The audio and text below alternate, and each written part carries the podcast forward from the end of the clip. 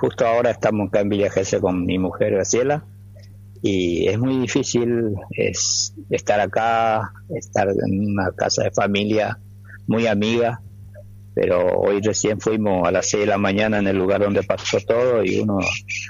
me paraba en esa esquina y no podía creer, no podía creer que en, en ese lugar tan chiquito nadie le hubiera dado una mano a mi hijo, ¿no?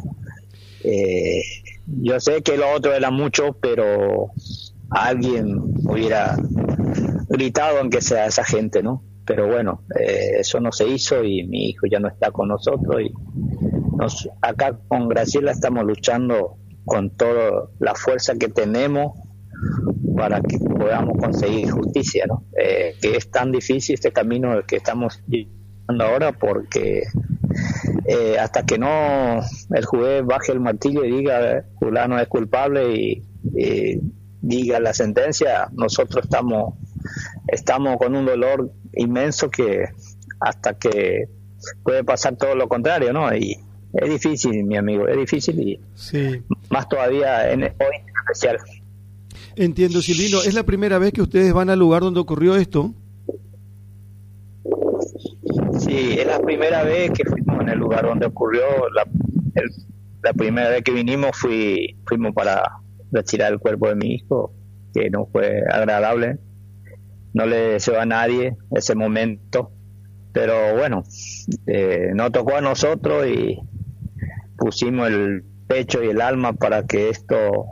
no vuelva a suceder a otra a otra persona joven que sale a divertirnos pero hasta ahora no tenemos no, tenemos todavía ni la sentencia ni el juicio. Falta 11 meses para que empiece el juicio y saber la verdad y escuchar al juez decir la sentencia no leí que su señora Graciela decía Silvino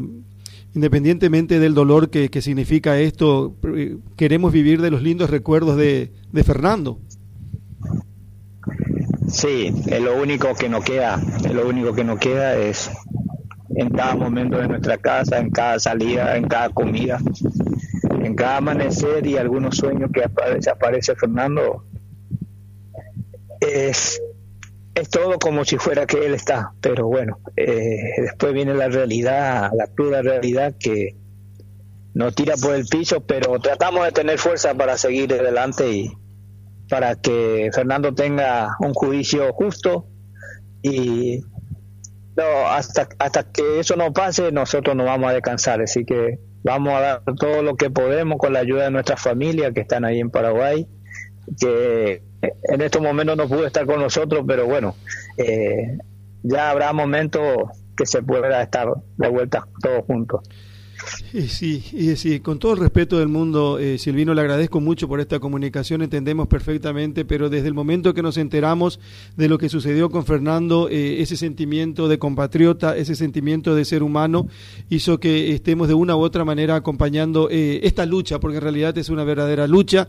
sé que es muy difícil que nosotros entendamos y sintamos el dolor que sienten ustedes, pero quiero que sepan que desde Paraguay, desde Radio Primero de Marzo, desde Mega TV, estamos acompañando siempre esto porque en nombre de Fernando eh, que se haga justicia y que se evite una situación de este tipo a, cualquier persona.